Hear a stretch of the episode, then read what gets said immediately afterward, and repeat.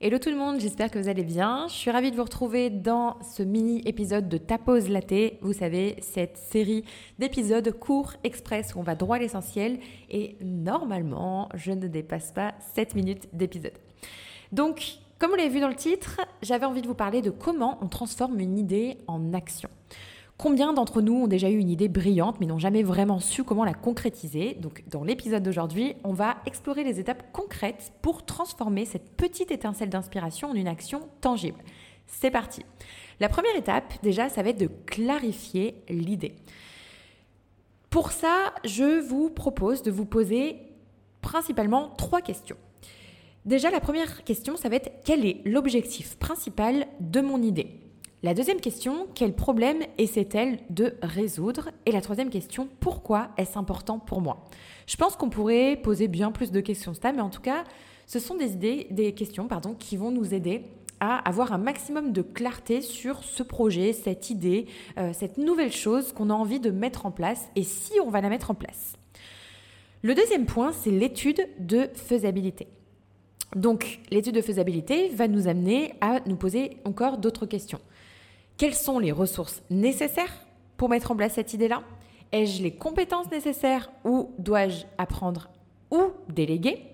Et quels sont les obstacles Alors évidemment, sur cette dernière question, les obstacles potentiels, L'idée, c'est pas euh, de, tout chercher, de tout, tout, anticiper, mais en tout cas d'en faire un maximum. Il y a évidemment des choses, euh, et c'est normal, comme tout projet, toute idée qui se met en place, parfois il y a des choses qu'on n'aura pas forcément vu venir. Euh, c'est aussi pour ça que ça, va m'amener à, un autre point, mais ça va être important aussi d'avoir des gens ou des mentors ou des coachs qui peuvent vous aider à voir les angles morts. Le troisième point, c'est la création d'un plan d'action. Une fois votre idée claire et faisable, il est important euh, et il est temps surtout de créer un plan d'action. Donc pour ça, définissez des étapes claires et mesurables pour avancer. Ensuite, fixez-vous des échéances pour chaque étape. Se fixer une échéance est pour moi hyper important parce que euh, typiquement, je vous prends un exemple.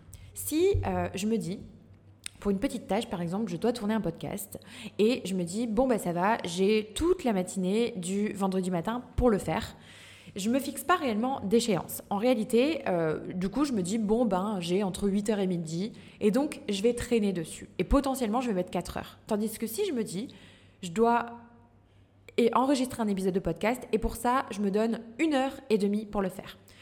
Donc, grosso modo, euh, allez, 20 minutes pour le tourner, 20 euh, minutes pour le monter, j'en sais rien, je dis n'importe quoi. Allez, une heure. Eh ben, potentiellement, je vais mettre, enfin c'est même sûr, euh, beaucoup moins de temps et je vais être beaucoup plus productive dans ce que je fais plutôt que si je laisse beaucoup trop de temps. Alors bien sûr, il faut être réaliste dans les tâches qu'on se, se donne, mais moi je sais très bien qu'un podcast, ça va pas me mettre 4 heures. Donc pour ça, je mets dans mon emploi du temps, je me donne une heure, je me donne une demi-heure, peu importe. Et je fais tout ce qu'il y a autour euh, avec. Donc je vais créer la newsletter autour du podcast, je vais pourquoi pas créer un post aussi. C'est pour vous donner une idée par rapport à l'échéance. Ensuite, pensez à incorporer des moments de réflexion pour évaluer vos progrès aussi. Le quatrième point que je voulais aborder avec vous, c'est de trouver un soutien. N'oubliez pas que vous n'êtes pas seul dans cette aventure, donc c'est important de trouver un soutien. Pour ça, vous pouvez partager votre idée avec vos amis, la famille ou des mentors. Considérez l'idée de rejoindre un groupe ou un forum, peu importe, euh, une communauté en tout cas liée à votre projet. Et n'hésitez pas à demander de retour ou à chercher des collaborations. Le cinquième point, c'est le passage à l'action, le plus important. Donc, commencez petit, mais commencez. Acceptez aussi que tout ne soit pas parfait. L'apprentissage vient en faisant. Et aussi, célébrez chaque petite victoire pour garder votre motivation. Je sais que ça peut être difficile de célébrer ses propres victoires et ça peut même nous paraître un peu ridicule, mais ça ne l'est pas, au contraire, parce que c'est aussi ce qui va vous pousser et vous motiver. Il n'y a pas de petite victoire en fait. Pour moi, tout est une victoire, même si, euh, je ne sais pas moi, vous avez déjà décidé euh, d'en parler à quelqu'un, ben c'est déjà une petite victoire parce qu'au moins vous posez le cadre vous vous engagez indirectement auprès de cette personne à euh, mettre en place ce projet ou cette idée. Et enfin, le dernier point, c'est la réévaluation et l'ajustement. Une fois que vous en êtes, euh, vous êtes en mouvement, finalement, vous êtes dans l'action, n'oubliez pas de réévaluer et d'ajuster. Prenez, prenez régulièrement du, recul, euh, le temps de dézoomer en fait l'action, la, la, situation pour évaluer vos progrès.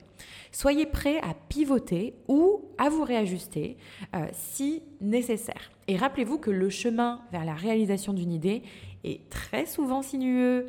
Il y aura peut-être des échecs, etc. Mais c'est tout à fait normal. Donc n'ayez pas peur de ça, n'ayez pas peur de vous planter. Je sais à quel point ça peut paralyser pas mal d'entre vous, ce qui fait que ça mène à la procrastination et du coup on ne fait rien. Mais ça fait partie du chemin et croyez-moi, vous en sortirez bien plus fort. Je sais que c'est très bateau ce que je vous dis, mais je vous jure que pour être passé par là, euh, c'est la réalité. N'ayez pas peur de vous planter parce que dans tous les cas, vous aurez appris des choses sur le chemin et ces connaissances-là, ces choses-là, on ne pourra jamais vous les retirer. Voilà, c'était pour moi les étapes nécessaires pour transformer une idée en action. Donc rêver c'est bien, agir c'est encore mieux. Donc j'espère que ces étapes vous serviront de guide pour concrétiser vos idées et vos projets. Encore une fois, merci d'avoir été à l'écoute. Si ce n'est pas déjà fait, n'hésitez pas à noter ce podcast et à me laisser un petit commentaire sur la plateforme de votre choix. Je sais qu'en général, c'est sur Apple les commentaires. Et euh, je vous remercie en tout cas pour tous ceux qui le font. Je prends toujours le temps de le lire. Euh, donc, bah, écoutez, euh, merci, merci, merci pour ça. Et on se retrouve dans un prochain épisode. Bye bye